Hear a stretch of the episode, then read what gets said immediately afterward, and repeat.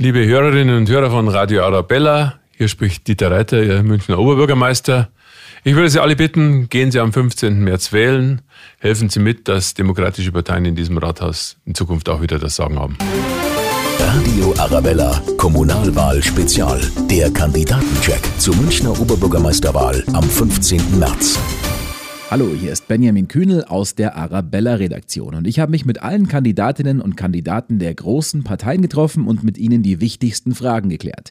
Wie lässt sich die Verkehrsproblematik in unserer Stadt lösen? Wo sollen die Münchner in Zukunft noch wohnen und wie kann die Stadt klimafreundlicher werden? Es geht aber auch um Privates. Was ist Ihr Lieblingsplatz in München? Wie sieht der perfekte Tag aus? Und schlägt Ihr Herz eher für die Bayern oder für die Löwen? Wie Dieter Reiter Wohnraum schaffen will, was seine absolute Lieblingsband ist, bei welcher Musikrichtung er das Radio aber abdreht und warum er ganz entspannt Richtung Wahl schaut, hören Sie jetzt. Radio Arabella. Podcast. Dann sagen wir heute herzlich willkommen an Dieter Reiter, den amtierenden Oberbürgermeister. Ja, servus beieinander. Wir haben jetzt mit allen Kandidaten immer Folgendes gemacht. Zum Anfang einen 30 Sekunden Durchlauf Speed-Dating mäßig. Ja, also mein Name ist Dieter Reiter, ich bin 61, bin ähm, verheiratet, habe drei Kinder. Bin jetzt seit sechs Jahren Oberbürgermeister, war vorher fünf Jahre Wirtschaftsreferent und eher bekannt als der Mann, der für die Wiesen verantwortlich war. Jetzt darf ich auf der Wiesen nur noch auf den Schlegel draufhauen und dann mit dem Schlegel draufhauen. Und freue mich immer, wenn Oktoberfest ist, weil das eine ganz tolle Zeit in dieser Stadt ist. Dann kümmern wir uns mal ein bisschen erstmal um das Private noch. Viele wollen ja Dieter Reiter auch mal so ein bisschen persönlich kennenlernen. Was würden Sie denn sagen, ist denn so Ihr absoluter Lieblingsplatz in München? Da glaube ich, muss ich ein bisschen unterscheiden. Also in der Innenstadt bin ich gern äh, Viktualienmarkt, Marienplatz. Da tobt das Leben, da bin ich gern. Das ist einfach schön. Ich freue mich über Fußgängerzonen, wo man einfach spazieren gehen kann, wo man sich austauschen kann, über unsere schönen Biergärten in dieser Stadt. Und ansonsten wahnsinnig gerne an der Isar, weil ich glaube, wir haben einen Kleinod, wie es in kaum einer europäischen Großstadt gibt, nämlich eine Renateure der Isar, die einfach unglaublich schön ist und wo es einfach an einem Sommertag kaum was Schöneres gibt, da zu sein. Es gibt einen englischen Garten. Wir haben ja mein München ist nicht ganz umsonst so beliebt, wie es ist. Es gibt einfach unglaublich viele tolle Orte. Man kann auch am Nonopteros ganz toll liegen, also am Eisbach oder den Surfern zuschauen an der, an der, äh, an der Eisbachwelle. Das ist, das ist ähm, ganz toll. Und wie gesagt, meistens habe ich nicht die Muse, tatsächlich so in aller Ruhe irgendwo spazieren zu gehen, sondern dann gibt es mal Gelegenheit, meinetwegen am Viktualienmarkt zu gehen oder äh, einfach mal in der Fußgängerzone rauf und runter zu gehen oder in Senninger Straße zu gehen. Das macht aber auch Spaß, weil es einfach toll ist, in dieser Stadt überhaupt unterwegs zu sein. Der Terminplan des Oberbürgermeisters ist ja immer pickepacke voll. Wenn Sie jetzt trotzdem ein bisschen Zeit haben, sage mal, frei, mhm. falls Sie das Wort überhaupt noch kennen, frei haben, ja. wie sieht denn der perfekte Tag in München aus? Was machen Sie da? Die Antwort begründet sich mit Ihrer Frage quasi, weil am liebsten mache ich dann nichts. Neudeutsch würde man sagen, chillen. Also einfach nichts machen. Also das ist schon ein Genuss für mich, wenn ich mal daheim sein kann mit meiner Frau und einfach mal Musik hören, ein bisschen lesen, ein bisschen ratschen. Äh, auch mal daheim essen, Mittag was, was kochen, das sind so Dinge, die, die wir halt sehr, sehr selten haben. Und das weiß man tatsächlich erst richtig zu genießen, wenn man es mal eigentlich im Regelfall nimmer hat. Also ich bin jemand, dann rausgehen, ein bisschen spazieren gehen, wie gesagt, ich liebe meine Stadt und äh, ich bin ja dann nicht allein, wenn ich mit meiner Frau irgendwo spazieren gehe. Wir haben dann viel Anschluss und dürfen auch uns viel unterhalten. Also es wird uns dann auch nicht langweilig. Nee, da ist tatsächlich so, durch das, dass ich ähm, schon relativ gut eingespannt bin, freue ich mich einfach mal, wenn einen Tag nichts habe. Wenn einmal nichts auf dem Terminplan steht, also und ich will aber überhaupt nicht jammern, weil am Wochenende stehen bei mir auch Termine drin wie, wie Fußball schauen oder so, also ins Stadion gehen. Also Dinge, wofür andere Leute viel Geld zahlen müssen, steht bei mir auf dem Terminplan und ich muss da hin oder Eishockey oder ins Konzert gehen. Also die Dinge. Aber du hast halt immer irgendwas. Du bist immer irgendwo quasi, wo die Menschen erwarten, du sollst da hinkommen. Und das ist okay und ich freue mich, weil alle freundlich sind. Aber manchmal ist es halt wirklich auch super, wenn wirklich gar nichts drin steht. Dann kannst du wirklich einfach mal sagen, was machen wir denn heute? Mhm. Das habe ich nicht so sehr oft. Aber wie gesagt, ähm, der Rest wiegt es locker auf und deswegen mache ich es gern und äh, freue mich aber trotzdem, wenn ich einen Tag chillen kann. Sie haben gesagt, gerne dann auch ein bisschen Musik hören. Bei welcher Musikrichtung würden Sie denn sagen, drehen Sie da so richtig laut auch? Äh, da bin ich mit meiner Frau nicht immer ganz einig, weil ich habe da schon noch einen, einen härteren Touch an Musik. Also ich kann sehr gern beispielsweise Dinge hören wie ACDC äh, oder wie die Toten Hosen. Ähm, das ist jetzt nicht der Lieblingsstoff meiner äh, Frau. Ich, aber es gibt halt ganz tolle Kopfhörer.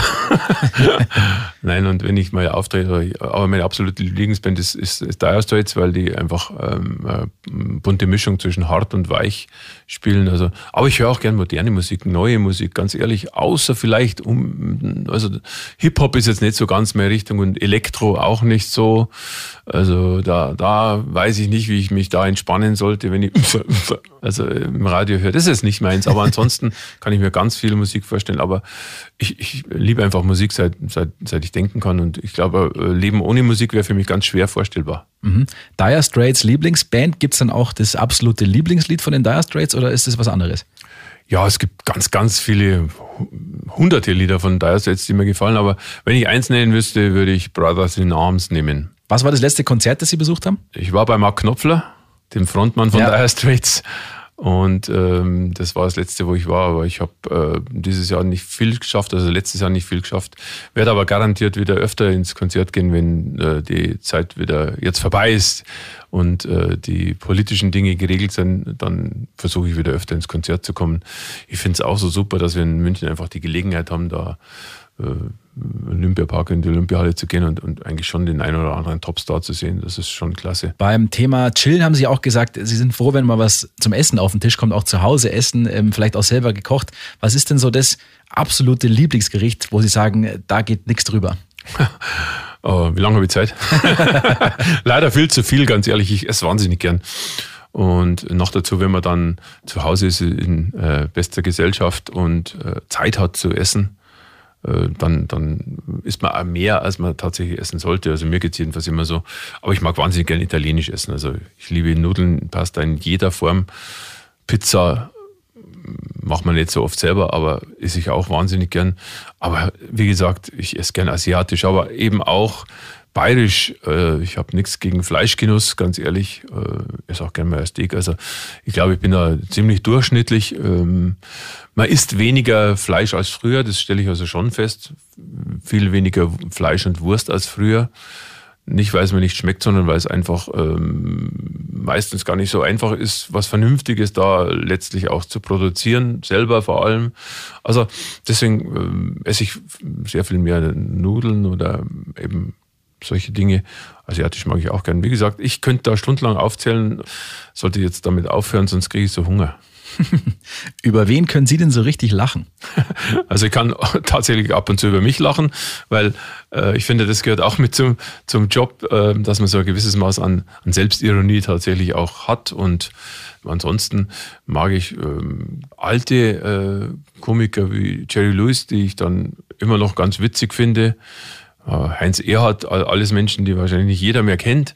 Ich habe auch nicht viel Gelegenheit, Fernsehen zu schauen, muss jetzt ehrlich gesagt auch sagen, weil mein Abend beginnt meistens, wenn ich heimkomme, erst so gegen 22 Uhr und da habe ich dann meistens kaum noch Nerven, irgendwie äh, Fernsehen zu schauen. Und wenn, gestehe ich, dann schaue ich mir eine irgendeine Nachrichtensendung an und das war's dann auch. Aber ich finde, Lachen ist auch total wichtig. Ich finde überhaupt gut gelaunt sein und entspannt sein ist äh, wesentliche Lebensqualität. Und es wird mir niemand, egal wie dieser Wahlkampf und wie diese Wahl ausgeht, auch diese gute Laune irgendwie verderben können. Weil wenn ich das nicht mehr hätte, dann würde ich was anderes tun und würde mich nicht um diesen Job bewerben. Radio Arabella. Podcast. Schließen wir den Teil jetzt mal ab und machen weiter mit Teil 2, das Politische. Was sind denn so die wichtigsten Themen in der Stadt? Was sind die größten Herausforderungen? Was ist denn auch Ihr Wahlkampfslogan und was sagt der aus? Ja, wir haben uns entschlossen, ich mich entschlossen, gesagt, getan, gerecht zu nehmen. Und die ersten beiden äh, Worte, gesagt und getan, war meine Idee, dass die das genau widerspiegeln, wie ich meine Arbeit sehe. Ich glaube, Politik insgesamt muss unglaublich an Glaubwürdigkeit arbeiten. Es gibt einen hohen Glaubwürdigkeitsverlust von Politikern und Politikern, insbesondere ähm, der Bundes- und Landesregierungen.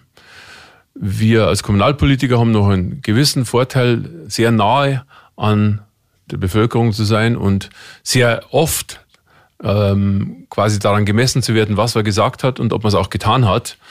Ich habe das von Anfang an versucht und glaube ich lückenlos durchhalten können. Alles, was ich angekündigt habe, habe ich auch umgesetzt und deswegen gesagt, getan. Und dass diese Stadt München ja, eine durchaus unterschiedliche Verteilung von Vermögen und von Einkommen hat, ist bekannt. Deswegen glaube ich, es muss Politik auch gerecht sein in Zukunft. Das heißt, wir müssen dafür sorgen, dass ja in dieser Stadt auch alle Menschen sich das Leben in Zukunft leisten können. Deswegen war gesagt, getan, gerecht für mich der richtige Spruch. Was wäre denn das zentrale Wahlkampfthema, wenn wir da nochmal drauf eingehen? Es gibt zwei zentrale Themen. Es gibt einmal das Thema Mobilität, Verkehr und es gibt das Thema Wohnen und Miete. Das sind die beiden zentralen Themen. Mobilität sind wir gerade dabei, seit ja, fast zwei Jahren tatsächlich etwas wie eine Mobilitätswende hinzubekommen. Wir müssen, glaube ich, alles dafür tun, dass äh, wir weniger Autos in der Stadt sehen. Wir müssen alles dafür tun, dass es wieder Stadt für die Menschen wird, für Fußgängerinnen und Fußgänger. Und wir müssen ein bisschen mehr dafür tun, dass die Radlfahrerinnen und Radlfahrer sicherer sind in dieser Stadt. Und deswegen gilt es viel zu tun, den öffentlichen Nahverkehr zu stärken. Denn meine Stadt der Zukunft ist im Mobilitätsbereich ausschließlich letztlich darauf fokussiert, dass wir alle Menschen mit dem öffentlichen Nahverkehr transportieren. Das kann dann sehr viel günstiger sein als jetzt, äh, weil wir uns dann auch viele Dinge sparen, die jetzt der Autoverkehr letztlich verursacht. Aber in, in, in 10 oder 20 Jahren, glaube ich, muss es so sein, dass das zentrale äh, Thema bei der Mobilität der öffentliche Nahverkehr ist und wir sorgen dafür, und das muss das Ziel sein, dass diese Stadt wieder äh, eine Stadt ist, die Aufenthaltsqualität bietet für alle und die einfach für Fußgänger und Fußgänger besser zugänglich ist, als es derzeit der Fall ist. Bei den Öffis ähm, beschweren sich ja viele Münchner, dass es einfach alles viel zu lang immer dauert, bis die ganzen Projekte ja, fertig sind. Was kann man denn tun, also schnell tun, damit es eine schnelle Lösung gibt, damit auch schneller wieder was vorangeht? Also erstens beschwere ich mich auch immer, weil es mir auch alles viel zu langsam geht. Aber wenn man halt U-Bahnen bauen will und unsere rechtlichen Vorschriften kennt, äh, mit allen möglichen Einspruchsmöglichkeiten, die es gibt, wird es nicht viel schneller gehen. Deswegen muss man auch tatsächlich deutlich mehr jetzt in oberirdischen Themen machen. Wir haben jetzt in diesem Jahr, im letzten Jahr viele, viele Buslinien zusätzlich beschlossen. Es wird hoffentlich bald eine Ringbuslinie um München geben. Etwas, was wir dringend brauchen. Es wird Tangentialverbindungen in München geben, also gerade am Stadtrand und der, äh, im Umland, damit nicht alle, die gar nicht in die Stadt rein wollen, in die Stadt müssen, weil es eben keine Verbindung sonst haben. Also oberirdisch wird viel passieren müssen. Wir müssen schauen, dass wir die Takte verdichten, dort, wo es noch irgendwie geht. Äh, das heißt, je öfter und je mehr U-Bahnen fahren, von der S-Bahn kann ich leider da nicht sprechen, weil äh, da kann ich immer nur als Appell an die, an die Bahn richten und an den Freistaat. Äh, hilft uns natürlich nicht wirklich der Zustand der S-Bahn gerade, weil alle Menschen, die normal S-Bahn fahren wollen, und die S-Bahn kommt halt mal wieder eine halbe Stunde, dreiviertel Stunde nicht, steigen dann auf andere Verkehrsmittel um, Auto oder eben auf unsere Verkehrsmittel, sage ich jetzt mal, auf U-Bahn, Tram oder Bus, was dazu führt, dass die halt richtig voll ausgelastet sind.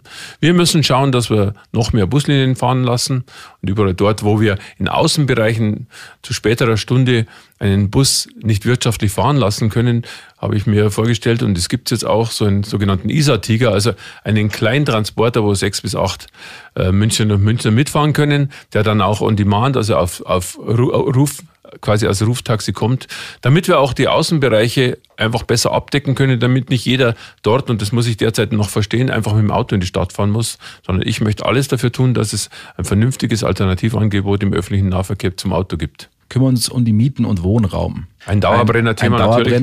Auch ein verständlicher Dauerbrenner. Wir müssen zwei Dinge tun als Stadt aus meiner Sicht. Zum einen werden wir weiterhin bauen müssen. Das heißt, wenn, wir müssen bezahlbare Wohnungen bauen. Wenn wir es nicht bauen, baut es niemand. Wir werden in den Bereichen, wo wir Baurecht schaffen für Flächen, die nicht uns gehören, also privaten Menschen, privaten Investoren, werden wir, habe ich vor, im Jahr 2020 äh, nachverhandeln, nämlich in der Form, dass wir tatsächlich äh, darauf drängen werden, dass der Anteil der bezahlbaren Wohnungen, der dann dort immer entsteht, höher werden wird, als er bis jetzt ist. Derzeit sind es 30 plus 10, also 40 Prozent. Das ist aber so eine Vereinbarung, die wir quasi zwischen Investor und Stadt treffen, ich hätte es gerne auf einer gesetzlichen Grundlage geregelt, damit das nicht so eine Bittstellerfunktion ist, sondern dass das wirklich gesetzlich möglich ist, dass wir einfach einen Prozentsatz festlegen, den wir für uns, sprich für die Stadt, sprich für die Münchnerinnen und Münchner als bezahlbaren Wohnraum haben wollen. Bauen ist das eine, Mieterschutz ist das andere, mindestens genauso wichtige Thema. Mir ist es total wichtig, dass die Menschen, die in dieser Stadt geboren sind, die hier seit langem leben, äh, natürlich auch in ihren Wohnungen bleiben können. Das heißt, sie müssen sich die Mieten leisten können. Das heißt, es braucht Änderungen im Mietrecht. Alles, was wir als Stadt tun können, haben wir in den letzten zwei Jahren beschlossen. Ähm, ich habe beispielsweise für unsere eigenen über 60.000 Wohnungen einfach einen eigenen Mietenstopp verkündet. Der funktioniert nämlich dadurch, dass wir einfach jetzt die Mieten in den nächsten fünf Jahren nicht erhöhen. Ich habe dafür geworben, dass andere äh, Wohnungseigentümer sich daran anschließen. Das ist noch nicht so ganz erfolgreich gewesen bisher. Äh, wir müssen auch da versuchen, gesetzliche Regelungen zu finden. Es gibt dieses Volksbegehren Mietenstopp. Beispielsweise wäre es sinnvoll, ganz München als sogenanntes Erhaltungssatzungsgebiet zu definieren. Denn in ganz München gibt es Aufwertungsdruck für die Wohnungen. Und wenn das so wäre, dann könnte die Stadt quasi in jedem Fall Vorkaufsrecht geltend machen. Das heißt, wenn ein Investor das Haus verkaufen will an, an einen weiteren Investor, der dann die gute Idee hat, das entweder in Eigentumswohnungen aufzuteilen oder zu sanieren, was beides die gleiche Folge hat, nämlich dass die Mieten deutlich steigen, dann könnte die Stadt einsteigen und sagen, halt, wir kaufen das. Und wir kaufen das dann nicht, um das Gleiche zu tun, sondern wir würden dann das kaufen, damit die Mieten halt stabil bleiben und die Mieterinnen und Mieter sicher sind. Insgesamt ist es wesentlich, dass wir das Thema Bodenrecht anpacken. Die Preisentwicklung für Grund und Boden ist einfach verrückt. Äh, ich will eine Zahl sagen, weil ich es immer wieder im Kopf habe. Seit 1960 haben sich die Grundstückspreise in München um sage und schreibe 39.000 Prozent erhöht. 39.000 Prozent. Können sich die Hörerinnen und Hörer mal einen Taschenrechner nehmen oder das Handy und sagen, wenn ich damals 1000 Quadratmeter gekauft hätte für 1000 Euro oder Mark, was wäre das wohl heute wert? Mal 39.000 Prozent. Es ist völlig verrückt und wir haben in kurzen Jahresschnitten mit fünf Jahresscheiben 50, 60 Prozent Erhöhung bei den Bodenpreisen. Das heißt, da muss gesetzlich was passieren. Mhm. Schneiden wir noch kurz ein drittes Thema an, was natürlich auch immer Dauerbrenner ist. Ja, Klimaschutz in München. Wie klimafreundlich ist denn München und was muss noch kommen, damit es klimafreundlicher wird? Ja, wir haben uns auf den Weg gemacht. Wir haben auch uns sehr, sehr deutliche Ziele gesetzt. Äh, Klimaneutralität 2035 ist wirklich eine Herausforderung, die ich jedenfalls aber völlig ernst meine, weil ich glaube tatsächlich auch da muss man schon sich einfach den Tatsachen stellen. Ich habe einige Gespräche mit Aktivistinnen und Aktivisten von Fridays for Future gespür, äh, geführt schon vor fast einem Jahr zum ersten Mal und immer mal wieder zwischendurch und habe mir einfach auch deutlich nahebringen lassen, dass die jungen Damen äh, und Herren durchaus auch verständliche Ziele haben, die sie uns näher bringen, nämlich dass sie gern hätten, dass wir ein bisschen mehr auf unsere äh, Erde aufpassen. Das denke ich mal, ist richtig und wichtig. Wir haben die Zeichen schon nicht erst gestern, sondern schon vor einigen Jahren erkannt und haben schon einiges getan. Ich will nur zwei Beispiele nennen. Wir haben mm, das Kohlekraftwerk das wir betreiben, hätte eigentlich bis 2035 laufen können, dann wäre es betriebswirtschaftlich vernünftig gewesen. Wir haben nach dem Bürgerbegehren, Bürgerentscheid äh, raus aus der Kohle als Stadtrat beschlossen, dass wir das tun. Und zwar so schnell es geht. Und das heißt jetzt 2022 war der Wunsch, 2022 dürfen wir es nicht stilllegen, hat uns die Netzagentur die dafür verantwortlich ist und das auch erlauben muss, gesagt, weil wir noch zur Versorgungssicherheit zählen.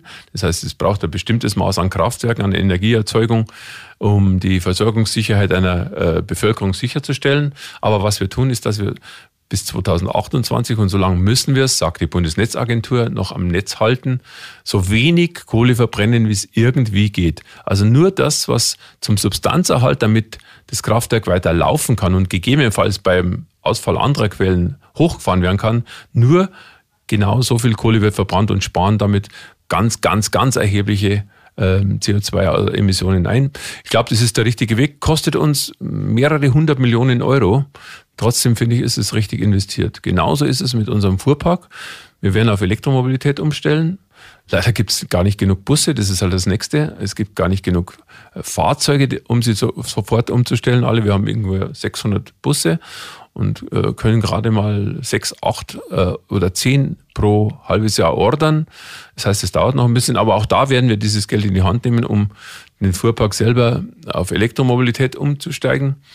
Und was ich letztes Jahr auch begonnen habe, immer intensiver zu diskutieren und vor allem mit den Betroffenen zu diskutieren, ist das Thema Müllvermeidung.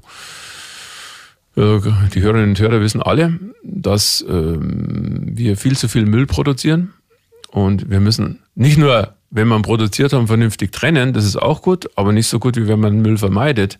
Äh, der einzig gute Müll ist der, der gar nicht erst entsteht. Deswegen habe ich mich mit Wissenschaftlern zusammengesetzt und setze mich jetzt demnächst auch mit den Betreibern der großen Franchise-Ketten zusammen, die ganz viel äh, Müll äh, nämlich uns bescheren, indem sie Coffee to go in Einwegbechern ausschenken. Das sind 190.000 Becher jeden Tag in München, die im Müll landen. Das sind 190.000 Becher zu viel. Und ich werde mit den großen Betreibern einfach mal versuchen, Lösung zu finden, wie wir es hinbringen, dass die Kundinnen und Kunden vielleicht künftig lieber Mehrweg verwenden. Das könnte man beispielsweise über den Preis machen. Wenn Mehrweg deutlich günstiger wäre als Einweg, dann könnte ich mir vorstellen, dass vielleicht ein oder andere oder vielleicht sogar ein paar mehr darauf verzichten würden. Dann schauen wir auf den 15. März, sagen wir mal so abends 18, 19 Uhr. Ja. Wie werden Sie da drauf sein und was dürfen wir erwarten? Was glauben Sie, wie geht's aus? Ja, das ist eine Spekulation, die eher den Medien zusteht und nicht den Kandidaten, sage ich ganz ehrlich. Also ich bin jetzt nicht pessimistisch, bin aber auch durchaus äh, voller Respekt den Wählerinnen und Wählern gegenüber. Deswegen glaube ich, wir haben uns, also ich habe mich jetzt äh, sechs Jahre äh, quasi als Oberbürgermeister hingestellt und habe meine Politik äh, gemacht, habe sie demonstriert, habe gezeigt, wie ich es mir vorstelle. Also insoweit können die Münchner und Münchner ja ganz äh, klar entscheiden, ob sie das richtig finden, was ich getan habe. Und wenn sie das richtig finden, dann werden sie mich wieder wählen. Ähm, insoweit bin ich natürlich gespannt auf diesen Wahlabend, aber ich bin durchaus optimistisch, dass ich nicht alles falsch gemacht habe in den letzten sechs Jahren und dass die Münchner und Münchner schon das eine oder andere erleben durften, was ihnen persönlich gut getan hat. Ob das jetzt der Kindergartenplatz ist, der nichts mehr kostet, oder eine MVV-Reform, die endlich mal vernünftig ist, oder, oder, oder. Ich glaube schon, dass das eine oder andere gelungen ist und deswegen habe ich Hoffnung, dass mich die Münchnerinnen und Münchner wieder wählen. Viele Experten rechnen ja mit einer Stichwahl. Treffen wir uns dann alle zwei Wochen später nochmal? Ja, wenn es sein muss. also mein Herz schlägt nicht danach, ganz ehrlich. Aber das weiß man natürlich nicht. Und insbesondere nachdem es sehr, sehr viele Kandidatinnen und Kandidaten für das Oberbürgermeisteramt gibt, ich glaube 15, wenn mich nicht alles täuscht, wird es rechnerisch immer schwieriger, im ersten Wahlgang 50 plus x Prozent zu haben, weil jeder von diesen Kandidaten, und wenn er nur ein halbes Prozent quasi abzieht von der Gesamtmasse, äh, fehlt dann gegebenenfalls schon wieder von den 50 plus x. Trotzdem habe ich ja gewisse Resthoffnung. Aber auch wenn es 14 Tage später entschieden wird, ist es völlig okay. Äh, dann werden hoffentlich die Münchner und Münchner ein weiteres Mal zur Wahlurne gehen und nicht wahlmüde werden, weil die Hoffnung, dass wir dieses Mal tatsächlich eine deutlich höhere Wahlbeteiligung haben als in den letzten Jahren, ist mir auch nochmal ganz wichtig, weil ich möchte, dass wir, wie gesagt, sehr viele demokratische Parteien, äh, eigentlich nur demokratische Parteien im Münchner Stadtrat sehen. Und deswegen müssen, wir alles gemeinsam dafür, dafür, tun, dass die Wahlbeteiligung deutlich steigt. Hatten jetzt mal, glaube ich, 42 Prozent. Das ist für eine Wahl, in der die Bevölkerung tatsächlich wählen kann, wie die Politik ihrer Stadt in Zukunft stattfindet, schon ein bisschen merkwürdig. Und da, glaube ich, gibt es noch viel zu tun und dafür zu werben, dass es äh, deutlich mehr werden, die einfach mitbestimmen wollen, was in dieser Stadt passiert. Ich sage immer in meinen Bürgersprechstunden, also diejenigen, die nicht wählen gehen, die sollten dann hinterher auch möglichst leise sein und sich nicht dauernd beschweren weil sie haben ja nicht mitversucht, äh, quasi zu äh, entscheiden, wer diese Stadt künftig regiert. Radio Arabella. Podcast. Alles klar. Dann schließen wir den Teil auch ab und machen noch schnell die Schnellfragerunde. Ja. Ich sage mal zwei Begriffe, entweder oder Fragen. Bei der ersten Frage weiß ich die Antwort schon, wir machen es trotzdem. Bayern oder 60? Bayern. Überraschend, aber ich versuche viel für die 60er zu tun. Das können die 60er tatsächlich auch nachvollziehen, weil ich ähm, ja versuchen muss, das Stadionproblem zu lösen. Hund oder Katze? Hund. Haben wir Sie einen oder? Wir hatten früher, als ich klein war, immer einen Hund. Ich habe ein Problem in der Stadt, einfach einen Hund zu haben, wenn niemand daheim ist. Ähm, meine Frau ist auch viel unterwegs, das hätte keinen Sinn. Ich finde Hunde als Begleiter der Menschen wirklich schön. Meine Mama, die jetzt 90 äh, geworden ist, hatte ganz, ganz lange auch einen Hund, der jetzt sehr ans Herz gewachsen ist. Also ich glaube, das ist schon äh, ein, ein, ein Tier, was ich mir gut vorstellen kann. Aber aktuell wird es gar kein Nachdenken darüber geben, wenn was halt nicht geht und was ich nicht toll finde, ist, wenn man einen Hund hat und den ganzen Tag allein in der Wohnung sitzen lässt. Mhm. Langschläfer oder Frühaufsteher? Boah, eindeutig Langschläfer. Fahrrad oder zu Fuß? Mm, zu Fuß. Traditionelle Tracht oder eher Jeans und Hemd? Jeans und Hemd. Aber auch zur Wiesen natürlich dann die Tracht, das kennen wir ja. Zur Wiesen genau 16 Tage Tracht. Hier vermute ich, weiß ich die Antwort auch, Isar oder Ammersee? Eindeutig Isar. Schnitzel mit Pommes oder Quinoa-Salat mit Goji-Beeren? Oh, Schnitzel und Pommes. Und dann noch einmal den Satz vervollständigen. München ist für mich meine Heimat, die Stadt, in der ich am lebe und ich kenne keine schönere Stadt auf der ganzen Welt. Mhm. Bevor wir jetzt noch kurz die Abschlussrede halten, ähm, haben wir aktuell noch das mit der Münchner Kindelbrauerei reinbekommen. Da haben Sie auch ein Statement geschickt. Ja, ja wenn Sie einfach nochmal sagen könnten, was halten Sie davon? Also ich finde, dass ähm, die Münchner Kindelbrauerei ein Unternehmen ist, das ich gerne äh, ansiedeln würde und denen ich gerne die Möglichkeit geben würde, da auch ähm, zu bauen, nicht nur die Brauerei, sondern auch eine Gaststätte. Insbesondere nachdem das Gelände ohnehin versiegelt ist, muss man sich da, glaube ich, keine großen Gedanken machen. Ich habe gehört, dass sowohl Bezirksausschuss als auch ganz viele Anwohnerinnen und Anwohner auch Politik dafür ist. Deswegen glaube ich, muss äh, die Verwaltung jetzt dafür sorgen, dass wir das Ganze möglichst schnell über die Bühne bekommen. Ich weiß jetzt nicht genau, welche Schritte noch alles notwendig sind, aber ich kann nur sagen, ich werde mich ganz persönlich darum kümmern, dass diese Schritte, die notwendig sind, so schnell wie möglich gegangen werden. Und das ist auch das Signal, das ich gerne aussenden würde. Ich weiß nicht, wie lang es dauert, aber ich werde dafür sorgen, dass es so kurz wie möglich ist. Und ich würde mich freuen, wenn ich die Ansiedlung der München äh, Kindelbrauerei und, und der Gaststätte einfach auch noch im Amt erleben dürfte. Also insoweit ist das Zeitfenster ziemlich eng. Mhm. Alles klar, dann sind wir auch schon fast durch.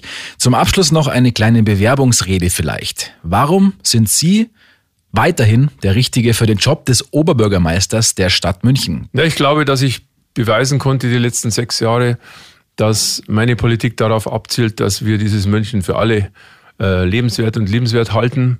Wir haben die Kindergartengebühren abgeschafft, wir haben die Kinderkrippen vergünstigt, wir haben Mieten eingefroren, dort wo wir es dürfen. Mir ging es immer darum, den großen finanziellen Druck, den die Münchnerinnen und Münchner tatsächlich aufgrund unserer teuren Stadt haben, ein bisschen zu dämpfen, immer dort, wo es die Stadt kann. Also da wird es auch weiterhin viel zu tun geben. Wir haben die zentralen Punkte angesprochen, Mieten, Verkehr, ähm, Klimaschutz, Umwelt. Und da habe ich Lust drauf, das auch weiterhin ganz zuvorderst mitzubestimmen. Und ein weiteres wesentliches Thema für mich ganz wichtig. Ich will auch weiterhin dafür sorgen, dass München diese weltoffene, diese bunte, tolerante Stadt bleibt, die sie ist. Und ich werde mich auch in Zukunft dann vor jede Demo, in jede Demo stellen, wo es darum geht, diese Auswüchse gegen rechts zu bekämpfen.